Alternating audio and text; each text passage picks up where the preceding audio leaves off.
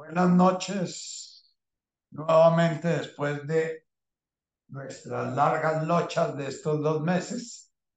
me alegra mucho volver a encontrarme con ustedes en este espaciecito donde recordamos que donde hay dos o más reunidos en mi nombre, ahí estoy yo. Recordamos cómo la conciencia fundamentalmente es un proceso de compartir, es un proceso de participar en, es un proceso de hacer parte de lo que Pablo de Tarso hablaba como el cuerpo místico. Eh, si nos damos cuenta en nuestro Padre Nuestro, el Padre Nuestro está siempre en plural, no dice Padre mío, estás en el cielo, eh, eh, venga a mí tu reino, sino es todo una oración en plural, es una oración en sí misma nos está recordando nuestro ser en comunidad, nuestro ser integrado a un organismo nos trasciende, a un organismo que nos da el sentido yendo más allá de nuestra individualidad. La gran diferencia del eh, mensaje de Jesús con el resto de los monoteísmos y el resto de las religiones es que Jesús eh, viene a plantearnos nuestra integración con Él, con el Padre nuestra integración con el universo entero como manifestación de la conciencia una, como manifestación de la existencia divina. Y en su oración, eh, usando la palabra eh, hace alusión a una generación del universo amorosa, una generación como familiar, a una generación eh, que nace del cariño. Eh, y es, ese eh, ni siquiera el islamismo que nace después del cristianismo recoge ese, esa familiaridad de Dios con su hijo, de su hijo con todos nosotros quien me conoce a mí conoce al Padre y, y, y, el que me reconoce a mí reconoce al Padre. El que me ha conocido a mí conoce también a todos los que me conocen. Eh, esta esencia o esta cualidad fundamental del mensaje de Jesús en lo relacional en el ser humano como un ser en relación. Eh, es extraño que nuestra religión católica, en nuestra tradición, lo haya como dejado a un lado, lo haya como olvidado, lo haya como dejado como, como algo que no es lo fundamental del mensaje de Jesús. nuestra mística cristiana se comenzó a generar la posibilidad de una religión personal, una religión en la cual la relación de Dios conmigo mismo como un ser separado y Dios como un tú separado eh, era posible y, fue generándose toda una tradición de religión individual, religión de salvarse individualmente religión de estar en gracia individualmente, la religión de eh, ganar el cielo individualmente, y posteriormente se volvió parte de la, de la cualidad fundamental de la Iglesia Católica. Eh, católica significa que es la única que es universal. Y católica significa que es la única en la cual uno se puede salvar y católica es como un nombre que se da precisamente a esa esencia de individualización de la religión y de individualización de la relación con Dios. Eh, eh, nuestro sacramento de la confesión es un sacramento de, de, relacionarnos como persona distinta y diferente, un Dios distinto y diferente, etc.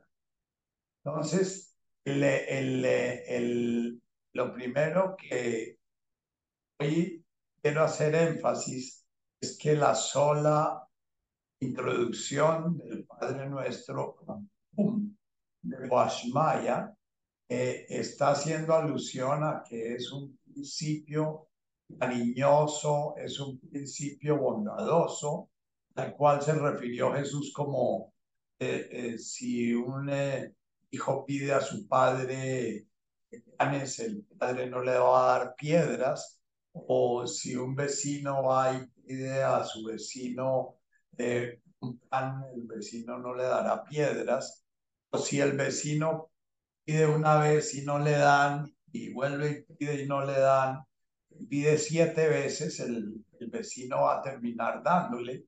O sea, Jesús en sus parábolas siempre hace énfasis en esa familiaridad de la relación del hombre con Dios. En el Islam, la palabra Allah es mencionada con un profundo respeto. Cada vez que un islamista, eh, eh, eh, una persona creyente en el Islam, menciona a Alá, baja la voz y, y, y, se toca el pecho y, y hace un gesto de un profundísimo respeto en el Islam que nace en el siglo casi séptimo, después de la venida de Jesús, como que Mahoma eh, eh, hace más énfasis en la sacralidad del Creador, en, la, en lo infinitamente sagrado y, lo infinitamente importante de ese Creador.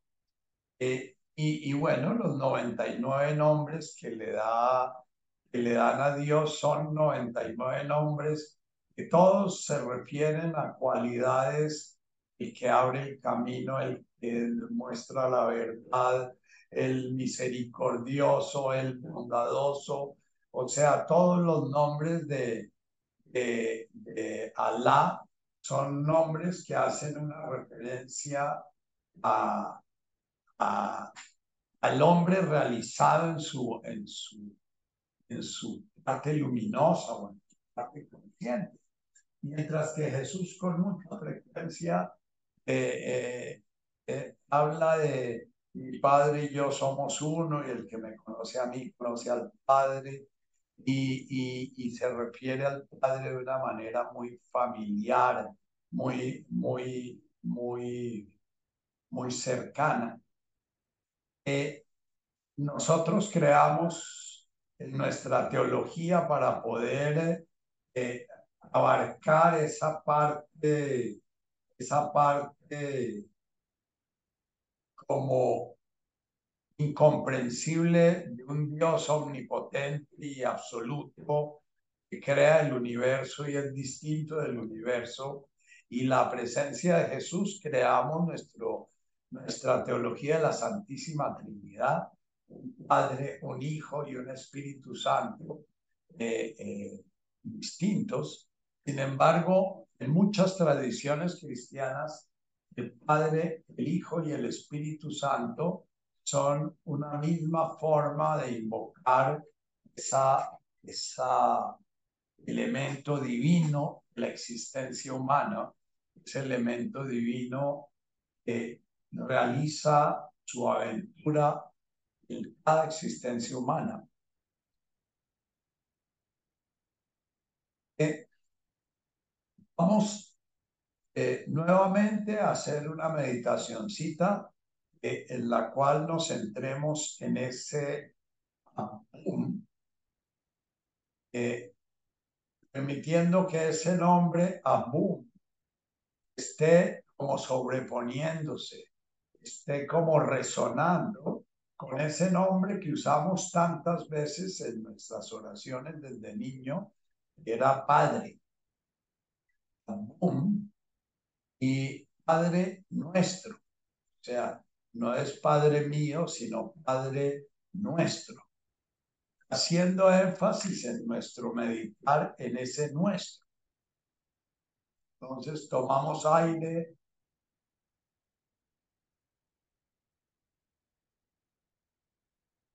Bondadosamente. Amablemente. Cariñosamente. Permitiendo que resuene ya sea la palabra padre o madre o amado o abum. Sintiendo ese abum en el corazón. Soltamos el aire permitiendo ese sonido Washmaya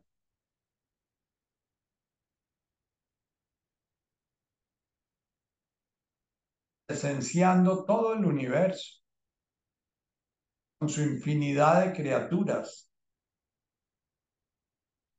infinitamente pequeñas e infinitamente grandes, infinitamente diferentes.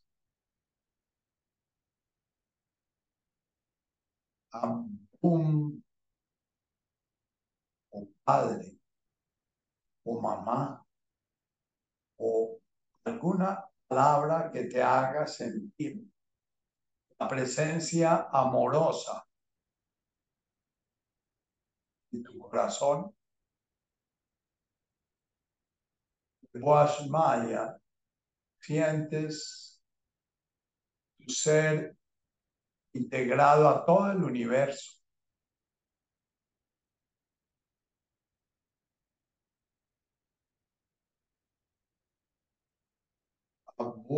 tu inspiración.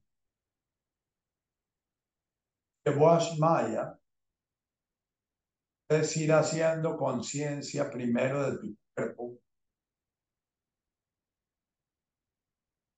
Infinidad de células.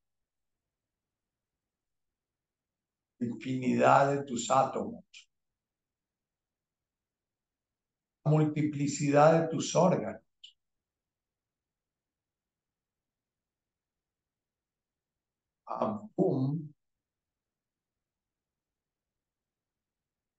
Como las ramas, las múltiples ramas que unen a las uvas, el racimo de uvas, y paz maya, como el mismo racimo de uvas, múltiple, formando una unidad.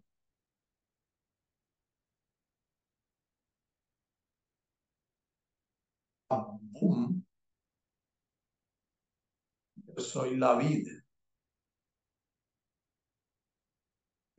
Maya, vosotros los sarmientos.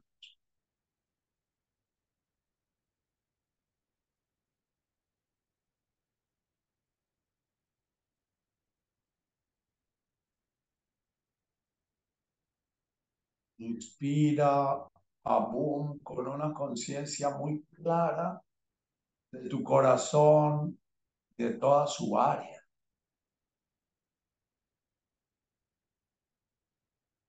Con una conciencia muy clara del calorcito, la ternura que hay alrededor de tu corazón.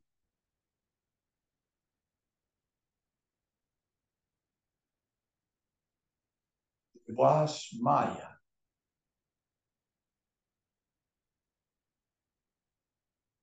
Vas contemplando los seres queridos a tu alrededor, tu padre, tu madre, tu familia, tus amigos, tus conocidos.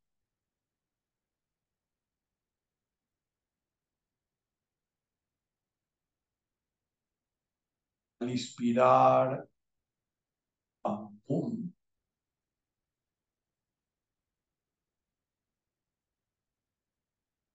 al expirar de Vash Maya se va expandiendo tu conciencia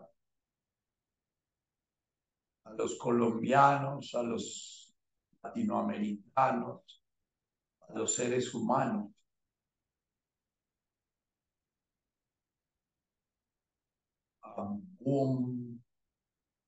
Ese principio integra le da sentido, le da su ser amoroso.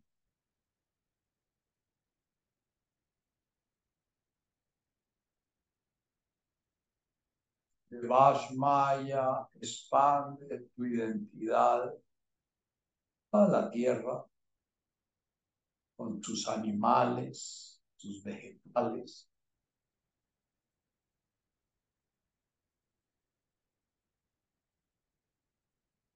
siente ese principio amoroso en todos los seres vivos del planeta.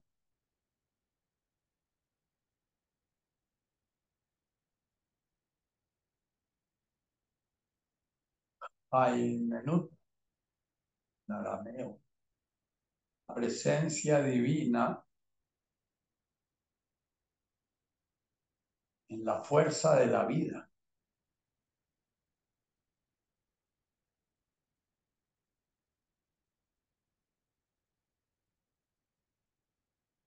Contempla ese nosotros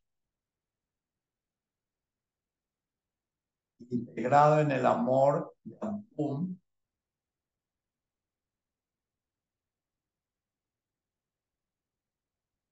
y todos los seres que vayan viniendo a tu conciencia. Plantas que cuidas, los seres, al comerlos, tienen la posibilidad de transformarlos en conciencia.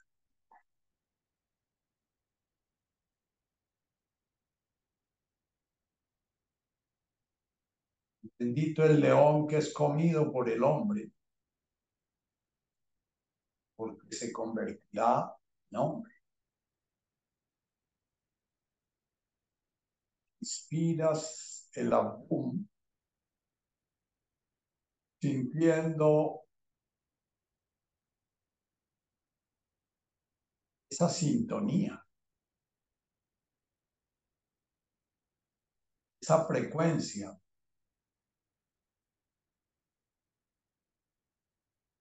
¿Has sentido algunas veces en, su en tu vida que se llama amor?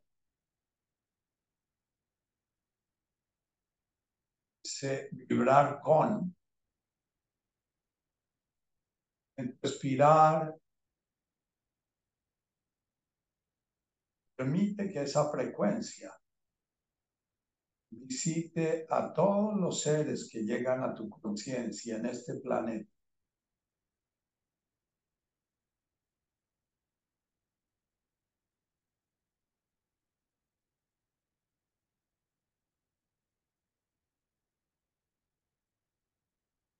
Respiras sintiendo tu corazón, sintiendo esa frecuencia en esa parte del ser encarnado, que es tu inteligencia visceral.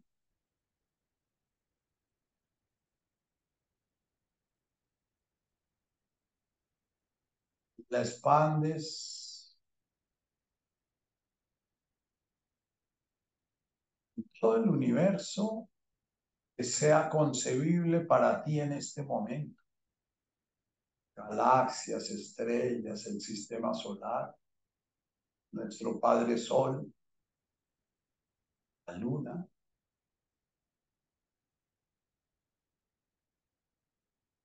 Siente ese flotar de la luna alrededor de nuestro planeta amorosamente.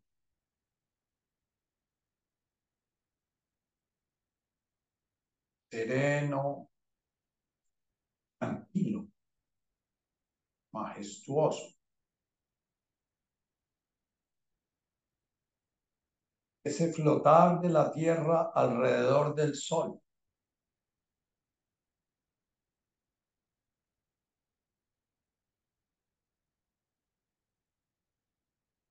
Su propio ritmo, su propio girar sobre sí mismo. El día y la noche.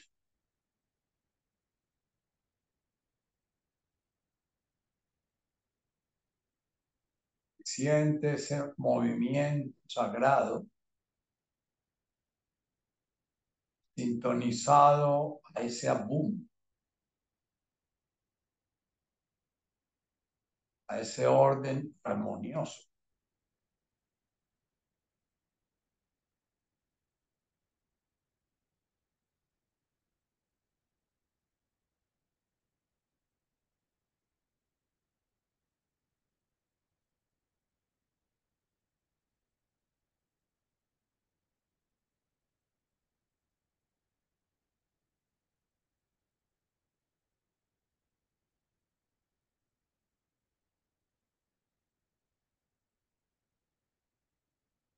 Un padre, madre, amado,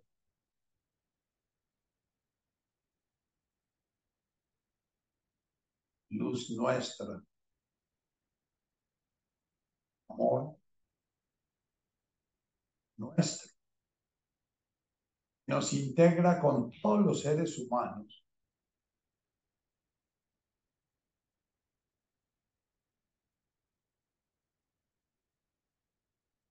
cada ser humano viviendo su proceso de conciencia.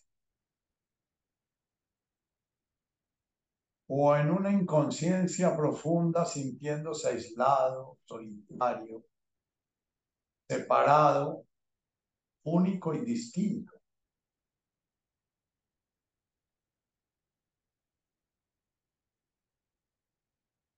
o en una conciencia despierta, sintiéndose uno, la luz con las tinieblas, con el bien y con el mal, con la guerra y con la paz.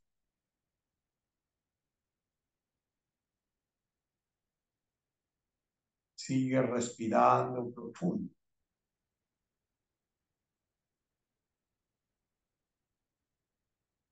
Siente en tu respirar esa danza,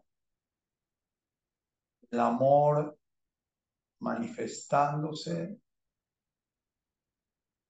en el universo visible.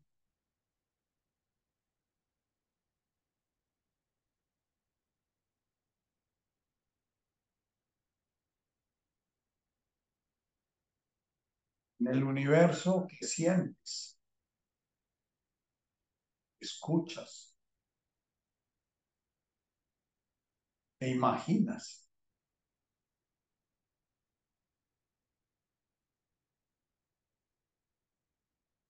con tu propia manera de ver, escuchar e imaginar, oler, tocar, sentir.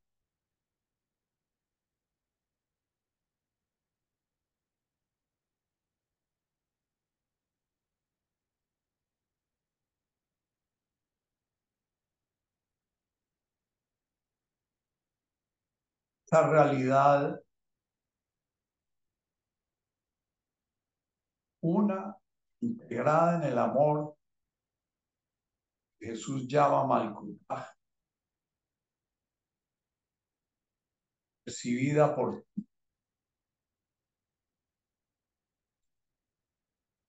tu forma, tu manera, historia, con tu programación, con tu condicionamiento. Esa realidad amorosa, la percibes en tu forma única, diferente.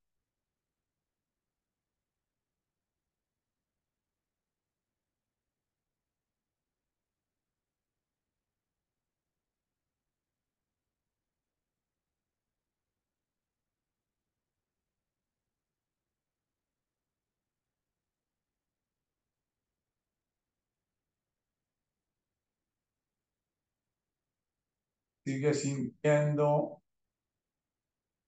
el silencio de la inmensidad en cada respirar.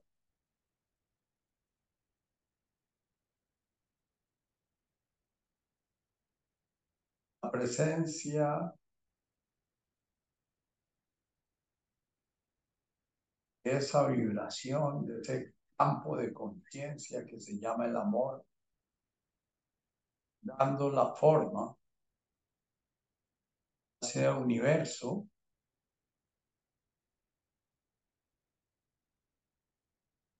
somos nosotros con el planeta, con nuestra galaxia, con nuestro sistema solar. Padre nuestro, manifiestas en los cielos, todo lo que vemos, lo que sentimos, lo que escuchamos,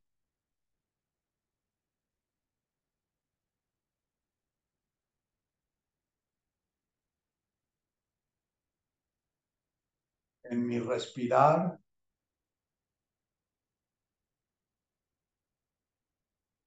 pueda crear el silencio. Permite reconocer tu presencia, absolutamente todo lo que percibo.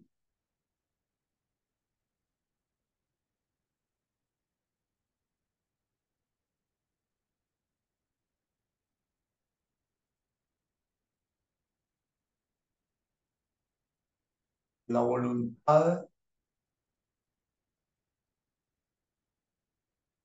subyace en esta criatura en la cual te manifiestas.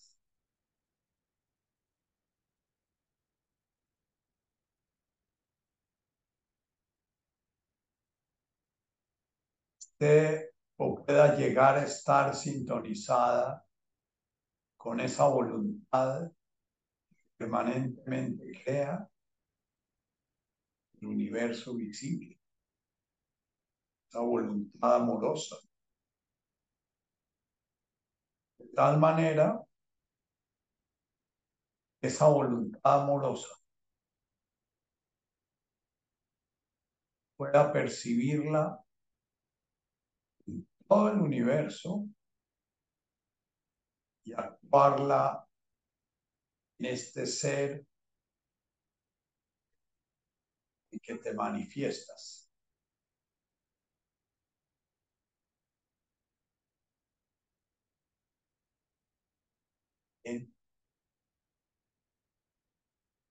cada vez que repetimos oración, estamos, recordándonos una y otra vez realidad real. Tenemos que estarla recordando permanentemente porque nuestra tendencia es olvidarla. Y la pregunta, ¿por qué la olvidamos?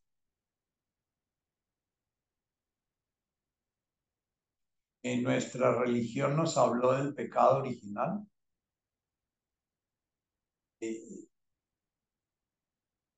yo siento que el hecho de que haya tantas criaturas que tienen capacidad de recordar su realidad real, tan pocas que lo recuerdan, es un misterio para mí insondable. Sin embargo, el hecho de que sea un misterio insondable no me quita el hambre y sed del lejanut, el hambre y la sed de llegar a equilibrar, encontrar el punto en que la criatura se reconoce a sí misma, al mismo tiempo reconoce el creador se manifiesta en ella. La cuarta bienaventuranza, rectitud. Estar recordando a través de la oración nos lleva a estar despertando el hambre, la sed, el lejanut. Es ese equilibrio entre mi existencia individual y la existencia de todas las criaturas que hacen parte de mi existencia, tanto las humanas como las animales, como las vegetales, como las minerales.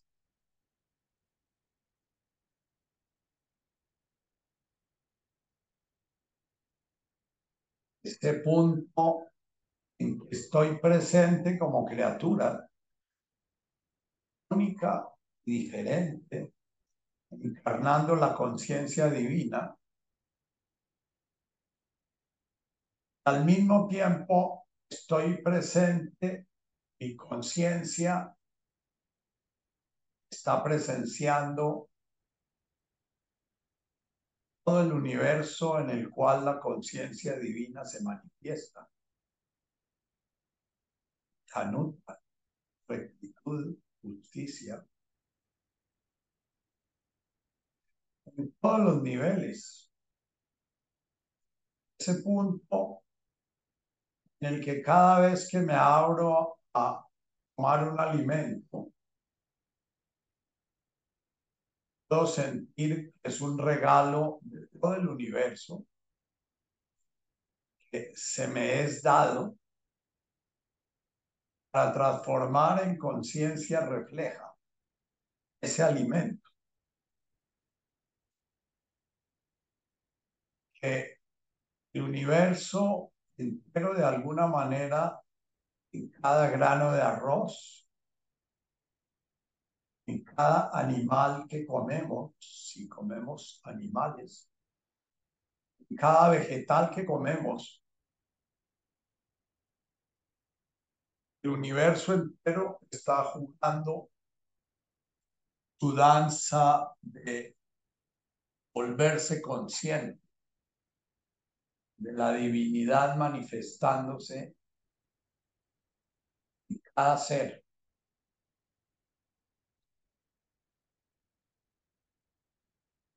Bendito el león que es comido por el hombre. Bendito el grano de arroz que es comido por el hombre bendita la lechuga o el tomate o el sancocho es comido por el hombre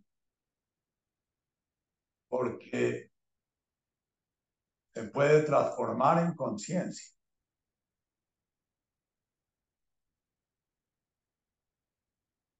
Más maldito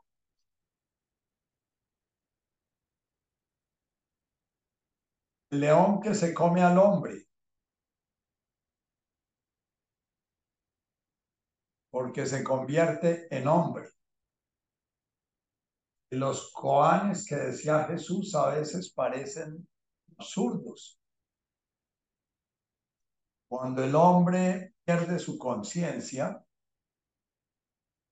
pierde la conciencia todo aquello ha sido llamada a ser consciente a través de él. Pierde la conciencia cada emoción, ha sido llamada a ser consciente de la divinidad.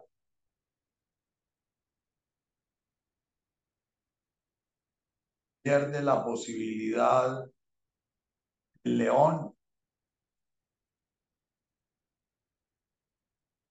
de llegar a ser consciente a través del hombre que lo come.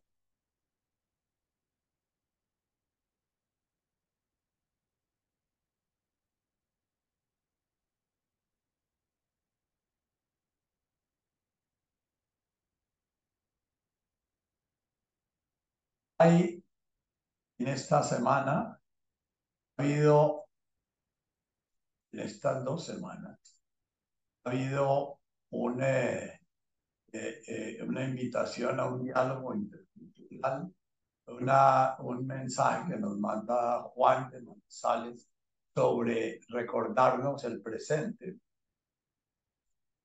Y, y una entrevista muy bella a una abuela, una abuela que representa alguien que podemos llamar con nuestra antigua acepción de la primera bienaventuranza, un pobre de espíritu. Esta abuela nos habla precisamente de la riqueza profunda que implica sentirse uno pobre si no está siendo consciente del espíritu, si no está siendo consciente del aire, si no está siendo consciente de la naturaleza, si no está siendo consciente de Baruch. Le Baruch. Es lo que yo siento cuando oigo esta abuela cómo habla con una sencillez absoluta, cómo muestra un amor, una aceptación, un cobijo, una confianza de la persona que está presenciando el Malkut Dashmaya. Presencia el orden divino en absolutamente todo lo más sencillo.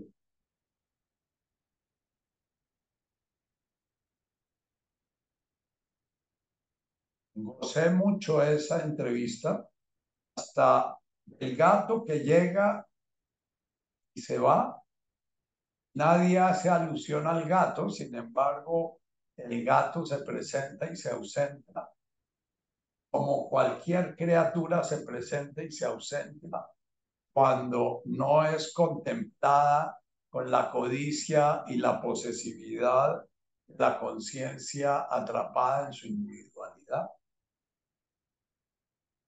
Nos llevó a perder la visión de la realidad y volver a la realidad sencillamente un confirmador de nuestra existencia separada.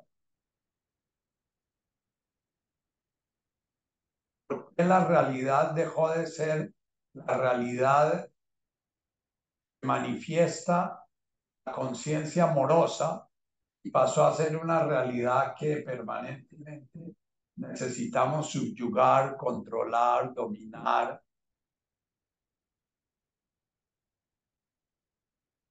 No, no tengo una respuesta clara. Como psicoterapeuta y psiquiatra y psicólogo, eh, tengo las respuestas muy parciales de nuestra psicología. Y el pecado original que describe la Iglesia Católica y la Iglesia Judía, la Iglesia Islámica, eh, para mí yo tengo un pecado original, que es el pecado original en psicología. Es que nuestro ego se comienza a formar después de nueve meses de experiencias somáticas que van quedando grabadas en nuestro organismo. Y después de ocho meses de una primera relación en el en el vínculo primal con la madre, Nuestro ego, en lugar de volverse un instrumento a través del cual la conciencia se contempla en su creación, se comienza a volver un instrumento a través del cual la conciencia refleja, niega a la conciencia que se está manifestando en él.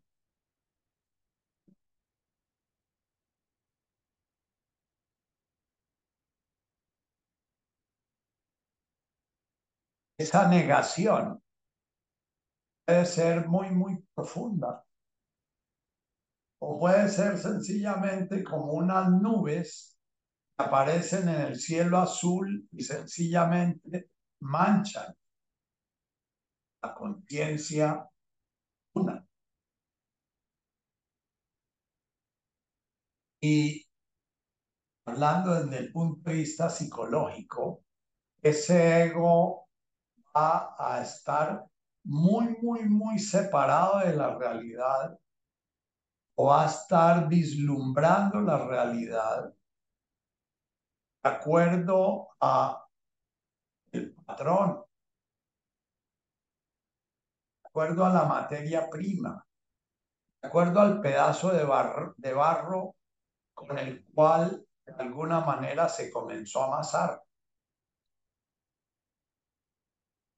Voy a leer un corto, un corto textico eh, eh, sacado de un libro que se llama, un libro clásico sobre el vínculo, sobre el estrés postraumático, que se llama El cuerpo lleva la cuenta.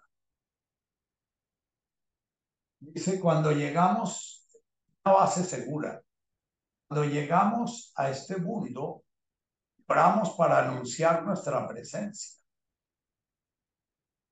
Enseguida alguien interactúa con nosotros, nos baña, nos envuelve, nos llena el estómago. En el mejor de los casos, nuestra madre puede que nos ponga encima de su barriga o en su pecho para mantener un delicioso contacto piel con piel.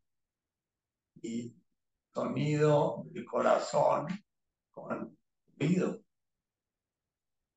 Somos criaturas profundamente sociales. Padre nuestro.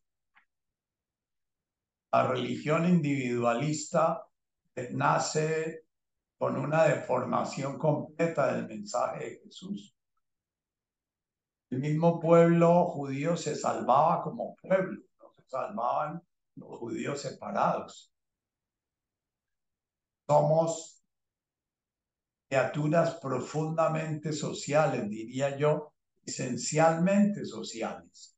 Y nuestro primer pecado original es precisamente que comienza a haber una dificultad en ese ego que se comienza a formar para crear la conciencia de ser un ser social ser un ser en relación.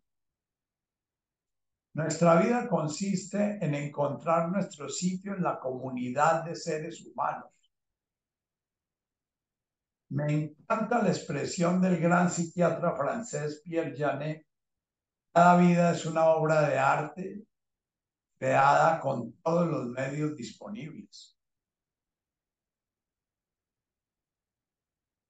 Crecer aprendemos progresivamente a hacernos cargo de nosotros mismos, tanto física como emocionalmente.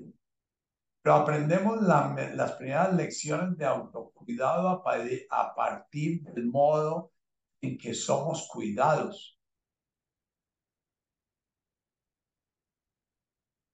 Si esa frecuencia amorosa es la que prima en la conciencia de los que nos rodean. Nuestra presencia en el mundo va a ser leída con gozo, con confianza, con aceptación, con disposición, pero principalmente con gozo. El dominio de la capacidad de autorregulación depende en gran medida de, la, de lo armónicas que fueron nuestras primeras interacciones con nuestros cuidadores. O sea, y lo primero que yo mamo en el vientre de mi madre es gozo por mi presencia, confianza, aceptación, sentido. Estoy comenzando a crear en mi estructura física una conciencia de confianza, confianza en mi existencia y en la existencia de todo lo que conlleva mi existencia, que es el útero que me está conteniendo, es la madre que la, la cual hace parte de ese útero, el, el entorno del cual hace parte mi madre, el, etcétera. Entonces, esa información nos la pasa la madre cuando somos hijos de un hogar tóxico, donde la madre está en permanente conflicto con el padre, la madre está en permanente conflicto consigo misma porque no acabó de crecer, entonces está siempre pidiendo reconocimiento del padre, reconocimiento de los demás, y el mismo hijo es un recurso que está utilizando la madre para buscar el reconocimiento que le está haciendo falta. Ya este niño está creando una arcilla que va a generar eh, un ego que tiene una enorme dificultad de esa vivencia armónica, esa vivencia integrada y confiada. Los niños cuyos padres son un fuente fiable de consuelo y fuerza, tienen una ventaja vitalicia, una especie de tampón contra lo peor que el destino les pueda deparar. Yo ya tengo un patrón, yo llamo un sello, un instinto. soy un regalo, soy el gozo de mi madre. Soy el gozo de mi padre. Soy, tengo un sitio en este mundo. Mi presencia donde llego es un regalo el sitio donde llego. Todo lo que me acontezca lo voy a leer desde un punto de vista completamente distinto de si yo lo que, lo que siento es que yo soy un problema soy una carga, alrededor de mí se da la discusión, y alrededor de mí se da la lucha, la pelea, alrededor de mí. ¿Bien?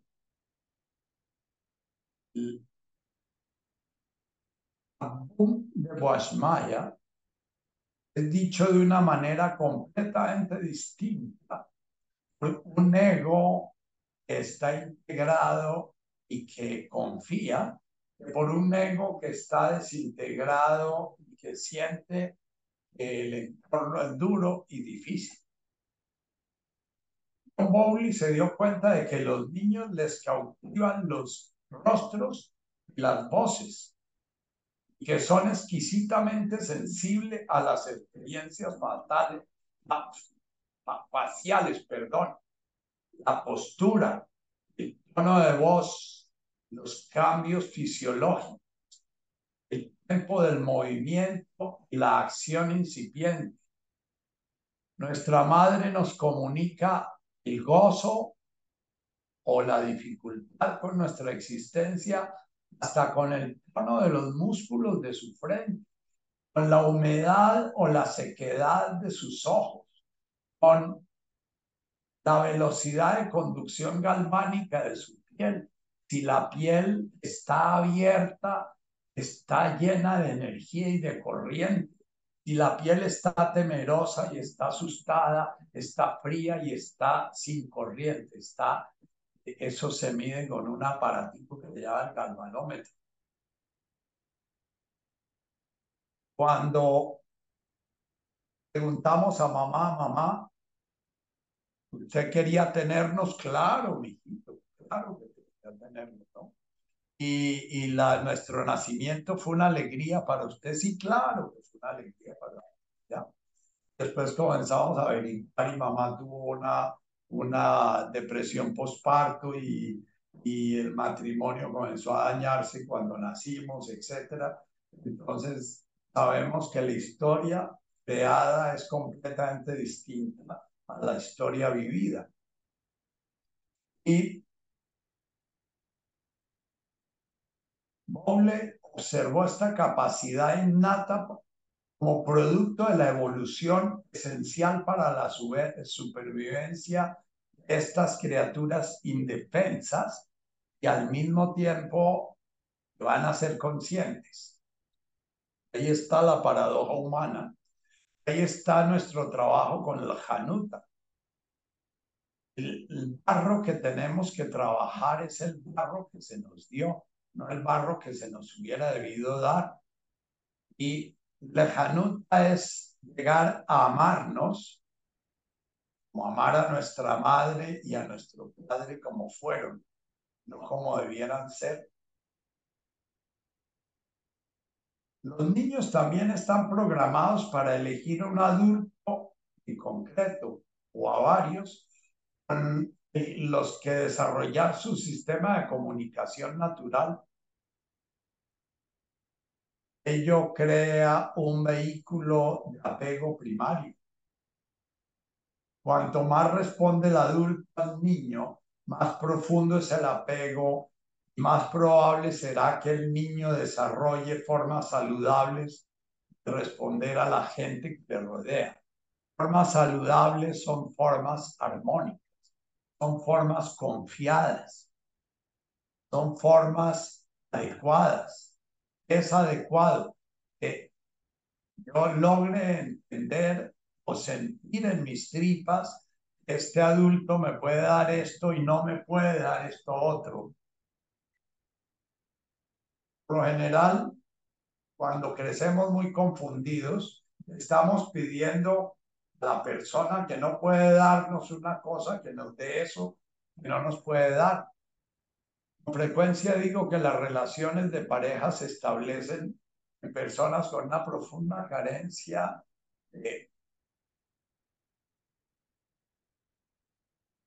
presencia, de reconocimiento, de gozo por su existencia, que se enamoran de personas que tienen mucha dificultad de reconocer y de valorar esa existencia y al mismo tiempo personas que tienen una enorme necesidad de que confíen en ellas se enamoran de personas que tienen patrones de desconfianza básica porque no tuvieron un sistema familiar que les dijera que la realidad era un espacio en el cual estaba la divinidad y se podía confiar en ella. Bowley visitaba con frecuencia eh, eh, un parque, el Regent Park de Londres, donde realizaba observaciones sistemáticas de interacciones entre los niños y sus madres.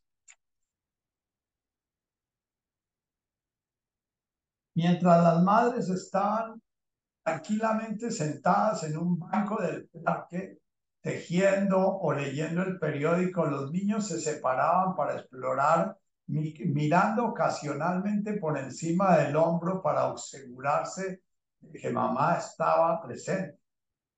Pero cuando un extraño se paraba y captaba el interés de las mamás, con el último cuchillo, los niños volvían corriendo hacia las madres permanecían cerca de ellas, asegurándose así de seguir teniendo su atención. Cuando los bebés y los niños pequeños notaban que sus madres no estaban totalmente centrados en ellos, se ponían nerviosos. Cuando se desaparecen de su vista, pueden ponerse a llorar desconsoladamente, pero cuando regresan se calman y siguen jugando.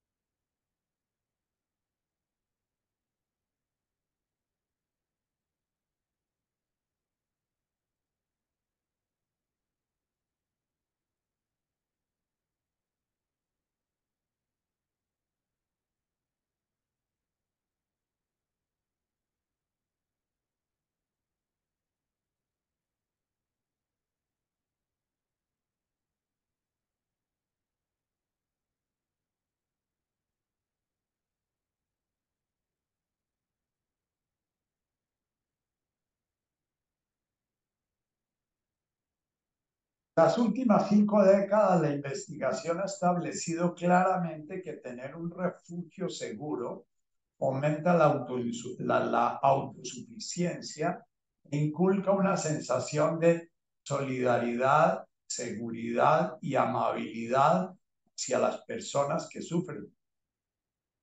De lo más íntimo del dar y del recibir del vínculo de apego, los niños aprenden que las otras personas tienen sentimientos y pensamientos que son similares y al mismo tiempo diferentes de los suyos.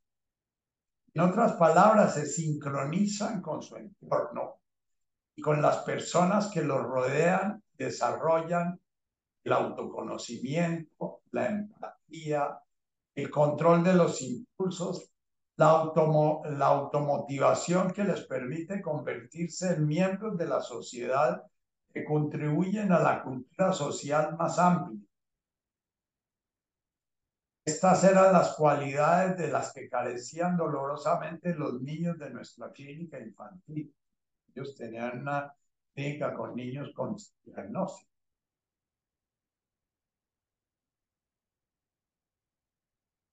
Después voy a leer ya las distintas clases de apego. Muchos de nosotros vamos descubriendo en nuestra temprana juventud, por ejemplo, que tenemos una enorme dificultad de amar, una enorme dificultad de confiar. Somos celosos, controladores, desconfiados temerosos de la enfermedad, de los microbios, andamos siempre temerosos de que nos peguen las gripas, que nos peguen las infecciones.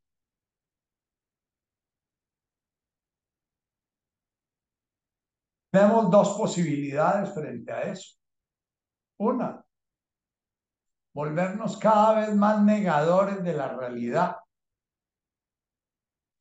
Cada vez sentirnos más distintos, diferentes, vamos a crear como dos imágenes de nosotros mismos. Una, somos superiores a los demás, que somos especiales, que es que de alguna manera eh, eh, eh, tenemos una característica, somos extraordinariamente extraordinarios, que haya en nosotros algo extraordinario, que somos más buenos, más puros, más castos, más conservadores, más liberales, más comunistas, más algo. Eso nos va a llevar a volvernos políticos y nos va a llevar a volvernos fanáticos religiosos y nos va a llevar a sentirnos cada vez más diferentes. A haber entonces siempre eh, eh, un, eh, alguien a quien criticar, alguien a quien, a, a quien joderle la vida, alguien a quien convertir, alguien a quien salvar, vamos a volver muy posiblemente políticos o religiosos activos. Otra posibilidad es comenzar a sentir Havney Watson lejanuta, comenzar a sentir un profundo dolor frente a la falta de amor y empatía frente a mis hijos, la falta de amor y empatía frente a mis prójimos, falta de amor y empatía frente a la persona que me necesita, falta de amor y empatía hacia mis empleados, hacia mis patrones, hacia mis parejas. Y esa falta de amor y empatía no la vamos a vivir como una especialidad de la cual nos enorgullecemos y al mismo tiempo nos despreciamos, porque entre más neuróticos seamos, más nos vamos a enorgullecer y nos vamos a sentir especiales y distintos, y más nos vamos a despreciar a nosotros mismos. Pero al mismo tiempo estamos despreciando permanentemente a los prójimos. Siempre estamos y de vez en cuando, en lugar de despreciar a un prójimo, vamos a crear un ídolo de un prójimo y vamos a sentir que al fin encontramos el ser que sí nos entendió, al fin encontramos el ser que sí reconoció nuestra y lo vamos a amar infinitamente. La vuelta de dos, tres meses vamos a estar diciendo yo que le entregué todo mi amor, me traicionó y me dejó tirado, tirado en la calle. ¿Por qué? Porque realmente es tan irreal ese ídolo que encontramos. Fue alguien que negamos en su realidad real y creamos un mito de él, así como nos vivimos negando en nuestra realidad real y creando un mito de nosotros mismos, ya sea un mito despreciado o un mito sobrevalorado. Alguien a quien quiero mucho me decía después de mucho tiempo de terapia, mi drama es que mamá adoraba a Superman y yo era Clark Kent. En el trabajo con él hemos tratado de ir buscando el que no es ni Superman ni Clark Kent, es él es Él con las dificultades que tiene, que es Él con las condiciones en que esa conciencia encarnada misteriosamente vive un dolor, un sufrimiento y un camino del karma determinado. Pero es Él y la posibilidad de que esa, ese eguito que nació en el nido, no le pudo dar lo que necesitaba porque a su vez ese nido no tenía, no fue, no recibió lo que necesitaba, era un nido carente. En los años 80, 70 y 80 se creó una corriente de la antipsiquiatría que se llamó la antipsiquiatría. La antipsiquiatría toda como un acuerdo, lo que cuestionó más profundamente fue el sistema familiar de padre, madre, hijo, la familia nuclear. Eh, eh, la Inge escribió un libro que se llamaba El cuestionamiento de la familia. Cooper escribió otro que se llamaba La muerte de la familia. Eh, Sass escribió otro que se llamaba La toxicidad de la familia. Cada uno de los antipsiquiatras cuestionó la familia Ahora, la medida en que yo hablo de esto, hablo de esto porque todos nosotros somos hijos de la miseria emocional, somos hijos del pecado original. Nuestros padres no recibieron lo que necesitaban, nuestros abuelos no recibieron, nuestros bisabuelos no recibieron, nuestros tatarabuelos no recibieron.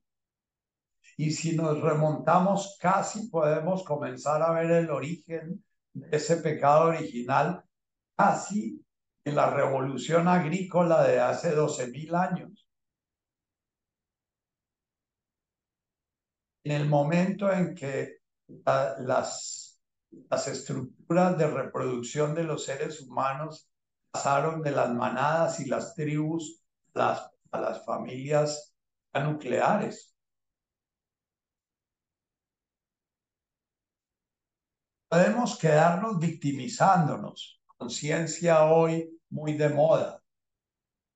Entonces, consideramos que ser víctima es una manera de poder echarle la culpa a otro de nuestra desgracia o a la, la culpa a la muerte temprana de nuestro padre o al abuso sexual que recibimos de niños o al secuestro que hicieron de mis hermanos o al alguien es culpable de mi desamor, de mi soledad, de mi sensación de sinsentido, de mi sensación de que mi vida es un problema, de mi sensación de que no sé por qué estoy vivo, que esta vida no tiene sentido.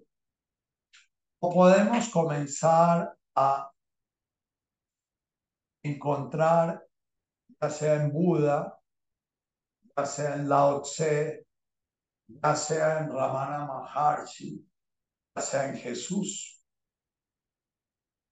Insisto en Jesús porque de Jesús nos hablaron a todos nosotros desde chiquiticos. Y nos hablaron de el grano de mostaza y de la vida y los sarmientos y de yo daré el agua que nunca volverá a dar sed. Y nos hablaron, nos dijeron de qué se trataba todo, nos lo dijeron tan desprendido del amor y tan desprendido de la esencia de qué se trataba, que no descubrimos, oímos y oímos las palabras como el Padre Nuestro y las bienaventuranzas mil veces y oímos las parábolas del hijo pródigo y las parábolas, y, pero nunca las escuchamos realmente, porque desde los, la palabra que venía, venía desconectada del amor. Entonces, hemos creado una cultura es hija de ese desamor, es hija de esa inconsciencia, de la, de la la vibración, como dice esta abuelita. Esta abuelita dice, la, el amor no es ni una cosa que yo le doy de aquí para allá ni allá para acá. El amor no es ni siquiera una forma de conciencia. El amor es una vibración que está en todas partes y que de pronto la comenzamos a descubrir. Cuando la comenzamos a descubrir, todo se va volviendo bello. La hojita la tormenta que nos cae, la lluvia que nos cae, el sol que nos cae, todo se va volviendo bello cuando comenzamos a descubrir esa vibración. Hay vidas que posiblemente tuvieron abuelos, bisabuelos, tatarabuelos, tras tatarabuelos, padres y pudieron dar mucho más eso que llama un nombre muy, muy como feo, tampón. Eh, el, eh, yo creo que es una mala traducción. Eh, yo siento que es como un sello, es el sello de usted está bien en este mundo. Su existencia está aprobada en este mundo. Su existencia tiene un sentido en este mundo, aunque usted sea bobo, aunque usted sea tarado, aunque usted nunca haga ni siquiera primaria, aunque usted nunca produzca absolutamente nada, su existencia es bella. Es un poquito lo que los humanos estamos pudiendo darle ahorita a los perritos. Yo veo esos pincher que me parecen unos murcielaguitos feos y veo ese amor con que las dueñas de esos pincheres los tratan y veo por qué ese pinche chiquitico se siente dueño del mundo y me ladra y, me, y parece que fuera el dueño de la calle porque ese ladra hasta un pastor alemán. ¿Por qué? Porque él internaliza toda esa forma en que se siente tratado. Entonces, nosotros no somos el pincher porque no vamos a conseguir un ama o un amo nos trate de tal manera que un día creamos en nosotros. Ese es el mito de la pareja. El mito de la pareja es que un día vamos a encontrar un hombre o una mujer que, que nos va a dar lo que no nos pudo dar mamá ni nos pudo dar papá. Y siempre creamos un ídolo porque lo vamos a ver como el niño chiquito ve a su mamá. Veamos a alguien que es completamente irreal y cuando comenzamos a descubrir que es extraordinariamente ordinario, que no tiene ni el amor, ni la confianza, ni la aceptación, ni la posibilidad de amarnos incondicionalmente, y apenas miramos para otro lado ya dice que nos echa, entonces ya descubrimos que no va a ser. Entonces vienen personas como Jesús o Buda o Lao Tse, que nos dicen eso que le pasa a usted le pasa a la gran mayoría de los seres humanos, porque la gran mayoría de los seres humanos nacen de la misma forma que usted y usted es extraordinariamente ordinario, como cualquier ser humano. Pero hay un caminito que es un caminito que si usted se pone en serio a hacerlo, puede que llegue un momento en que como la abuela dice, comienza a percibir ese campo, es el campo del amor en el cual estamos inmersos, pero que no lo percibimos. Entonces, para la abuela posiblemente ella tiene sus tradiciones. Si le preguntáramos cómo llegó a esa claridad del espíritu, posiblemente llegó a través de mucha pobreza, mucha deprivación, y en esa pobreza y en esa deprivación comenzó a darse cuenta ella podía confiar en la naturaleza, que podía durar cuatro o cinco días sin comida, pero que antes de morirse de hambre aparecía alguna comida y que podía estar muerta de sed, pero antes de morirse de sed aparecía el agua en alguna parte y ella comenzó a darse cuenta. Pero posiblemente también esta abuela tuvo una madre la recibió gozosa en su pobreza y en su escasez, pero era un gozo para esa madre esa existencia que venía a compartir su escasez y su dificultad. Muy posiblemente distinta a la mayoría de nosotros, hacemos un escándalo porque no podemos comer sino dos veces al día. Eso se vuelve motivo para quemar carros y para hacer 20 cosas. El sentido profundo está bien ser yo. Está bien ser yo porque estoy oyendo y escuchando y me están diciendo es que yo soy la divinidad misma, está encarnada en esta existencia para vivir ese misterio y esa aventura es una existencia. Va a haber muchísimas posibilidades de que sea un león que se come un hombre. va a ser muy posible que me muera perdiendo completamente la posibilidad de descubrir que yo era un regalo, que yo era un don, yo era una alegría para este universo, pero que la divinidad se toma el permiso en su misterio infinito de arriesgarse, pero que yo soy el que tengo que definir si voy a vivir toda la vida sufriendo y sintiéndome solo, expulsado del paraíso, bebiendo de las aguas que me dan dolor de estómago y oyendo que hay personas que toman el agua viva que nunca vuelve a dar sed. Cuando yo estoy todo el día volviendo una rutina, el que cada vez que mi mente está en default, está en mente ociosa, está en mi chirica, en ese momento meto Abum de Washmaya, Netkada Shimo, o Tubeihum, le Baruch. Lo que yo estoy es recordándome a mí mismo ese dolor de no poder amar, ese dolor de sentirme separado, ese dolor de sentirme no amado, porque es que si uno no puede amar, se siente no amado.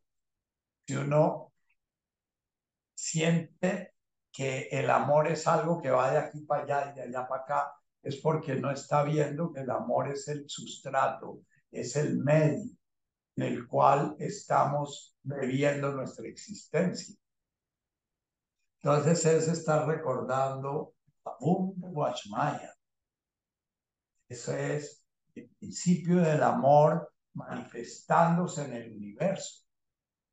Cada Shimoh, que pueda estar permanentemente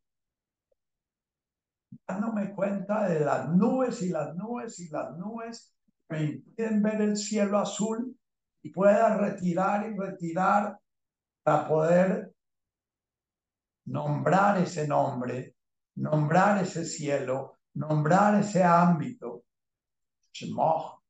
volver sagrada ese ámbito del amor de Malkutaj pueda ir acomodando mi voluntad. desde muy chiquito comenzó a funcionar en favor de un ego que está permanentemente comprobando que está separado, que es distinto, que es superior a o que es inferior a, que está tratando de someter o que está tratando de no dejarse someter, que está permanentemente, que yo pueda comenzar a descubrir cada vez estoy usando mi ego y el poder que me da el ser una criatura con su poder propio, lo deje de usar para separarme, para distinguirme, para sentirme diferente, lo comience a usar para sintonizarme con ese mundo del amor. Cuando los árabes pronuncian los 99 nombres divinos, los 99 nombres divinos es estar nombrando las manifestaciones de Alá, todas armónicas. Alá es la verdad, Alá es la conciencia, Alá es la justicia, Alá es la, la presencia, Alá es el amor, Alá es... Y, bueno, los Icar son estar recordando los 99 nombres es estar recordándote que yo pueda estar sintonizándome con la voluntad, con ese ámbito que teje el universo.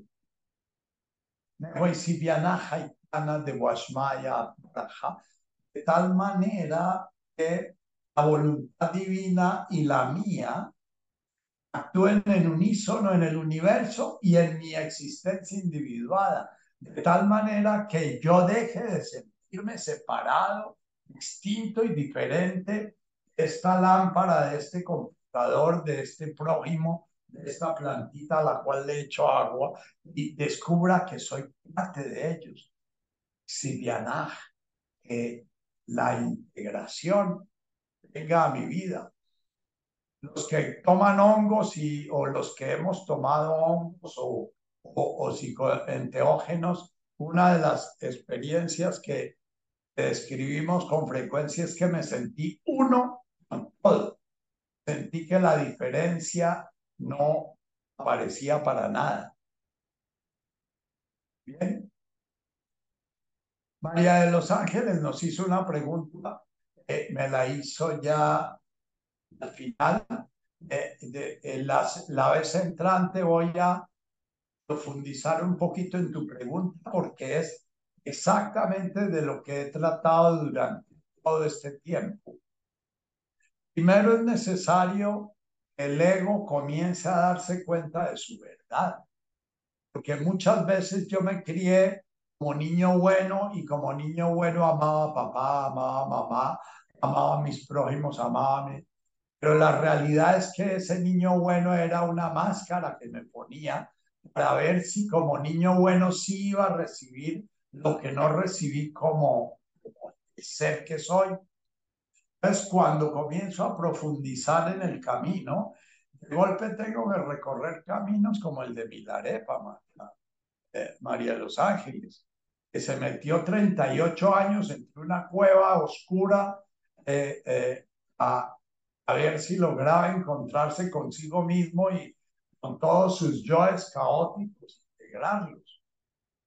Entonces, cuando sientas que estás osca, distante, es porque de alguna manera el personaje que ha representado de la niña buena, la doctora amable, la doctora, eh, eh, está dándose cuenta que eso es un personaje, que realmente todavía no sientes el amor y el gusto de estar con tus prójimos, el amor y el gusto de estar con tus pacientes, eh, no pelees con eso. Ese es el barro que se te dio para trabajarlo.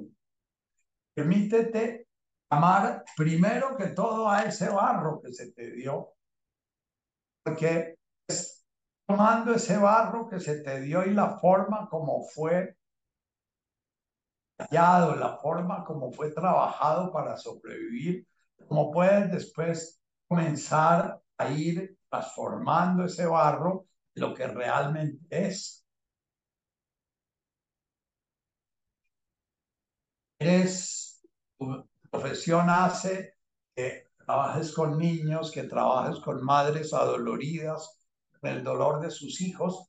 Eso lleva a que a veces tienes que usar tu ego para impostar la niña buena y la doctora amable, porque las heridas que llevas adentro, de alguna manera las tienes que sanar es contigo. Eh, si queremos sanar nuestras heridas formando una primera línea y, y, llenando de odio un país, así no se sanan las heridas. Las heridas se sanan cuando me hago cargo de mi propio odio y reconozco que es un odio que me hiere a mí, hiere a mis prójimos.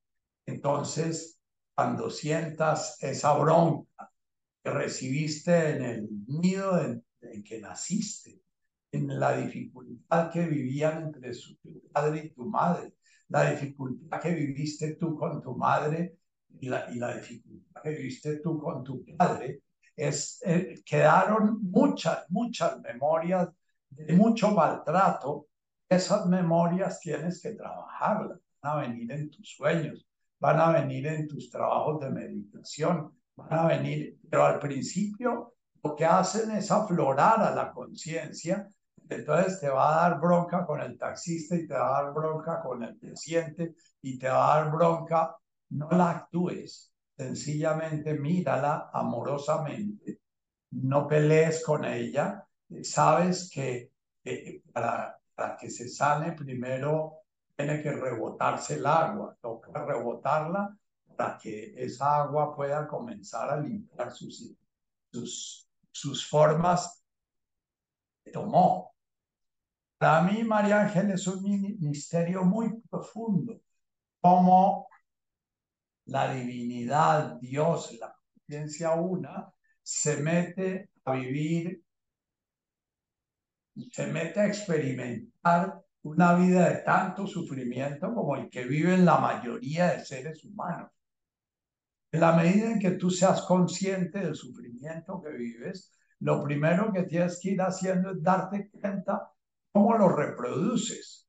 Lo reproduces con la culpa, lo reproduces con el resentimiento, lo produces con la proyección en los demás, lo reproduces a través de querérselo quitar a los demás. La, la, la vocación del Salvador es tratar de quitar el sufrimiento en los demás que no toleras en ti misma. Entonces, lo primero es aprender a acoger ese sufrimiento, aprender amablemente a aceptar el misterio de la encarnación de la divinidad en un ser humano es la oración de Santa Teresa la rezo todos los días. Soberana majestad, eterna sabiduría. Bondad buena al alma mía. Grandeza, Dios, ser, bondad. La gran vileza, mirad, del quien hoy os canta amor así. Ese es un misterio enorme, porque eh, se encarna en esto tan, inconsciente y tan lleno de alejamiento de la armonía y del amor has vivido experiencias enteógenas valiosas y confía en que son ciertas. Eh, y lo que pasa es que la experiencia enteógena producida por sustancias enteógenas como el psilocibe o, el ácido lisérgico nos muestran a Dios, pero es como si nos en, la, en una cárcel nos abrieran un ventanuco, nos muestran un mundo maravilloso fuera de la cárcel y vuelven y nos cierran la ventanita. Es, es importante entender que una experiencia enteógena es buena para ver la realidad que vamos a buscar a través de nuestro camino interior. Se acostumbra a buscar la visión de Dios a través de los estados alterados de conciencia, eh, después le cuesta mucho más trabajo eh, irlo vislumbrando en la cotidianidad.